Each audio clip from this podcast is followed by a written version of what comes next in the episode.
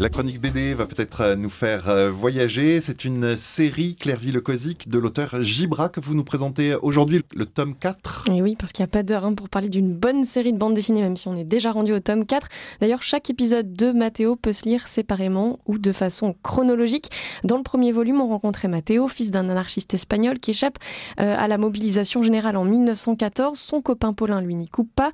Même le fils de Brignac, la famille qui possède tout le village, n'y échappe pas non plus. Alors, il décide de ne plus rester caché et de s'engager à son tour pour épater la belle Juliette dont il s'est entiché. Ensuite, le deuxième volume fait un saut dans le temps. Nous sommes en 1917. Matteo a déserté. Il a trouvé refuge chez les anarchistes espagnols qu'il envoie en mission d'exploration à Petrograd, en Russie, armé d'un appareil photo.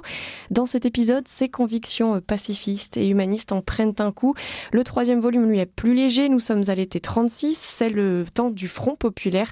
Matteo retrouve Paulin, mais aussi Amélie, une infirmière en rencontrée à la à la guerre.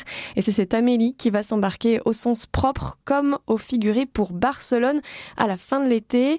Euh, dans cet album, donc le quatrième, il commence en août 1936 à bord de la petite embarcation. Il y a aussi Robert, plein d'une bonne volonté combative, et Matteo, pas sûr d'avoir envie de se battre aux côtés des communistes, mais de toute façon, il n'a pas le choix. Ils ont tué le type chez qui ils ont dévalisé une cache d'armes, et donc il faut fuir les gendarmes. Et donc ils partent, est-ce qu'ils vont arriver à bon port? Alors la petite barque chargée dans enthousiasme rutilant et d'armes modernes, comme l'a décrit Matteo, reçoit pas tellement un accueil euh, très chaleureux. Les fusils venant d'Italie, forcément, les douaniers euh, s'en méfient.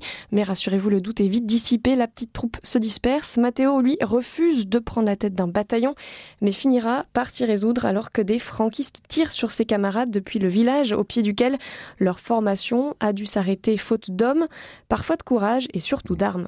Et, puis vous le disiez, Matteo est un héros pacifiste. Et oui, dans une interview, Gibra évoquait la guerre civile d'Espagne comme l'une des plus romantiques qui soit, c'est-à-dire l'une des plus terribles, mais c'est aussi le moment où des gens viennent du monde entier au nom de la solidarité défendre l'idée de démocratie. Fin de citation. Et c'est vrai que la question de l'engagement de Matteo irrigue un peu tous les albums de la série éponyme. Souvent euh, suiveur, il participe aux conflits qui ont marqué son époque par le petit bout de sa lorgnette, parfois de façon un peu maladroite, un peu flottante, euh, avec des interrogations très humaines. Et Jean-Pierre Gibra a décrit son personnage comme un pessimiste si flottant qui nous interroge à notre tour, le tout sous le crayonné toujours réaliste de Gibra, dont les aquarelles apportent ce côté si flottant et rêveur à l'image de cette fin d'été 36 où tous les espoirs étaient permis. Mathéo, quatrième époque, quatrième tome de cette série.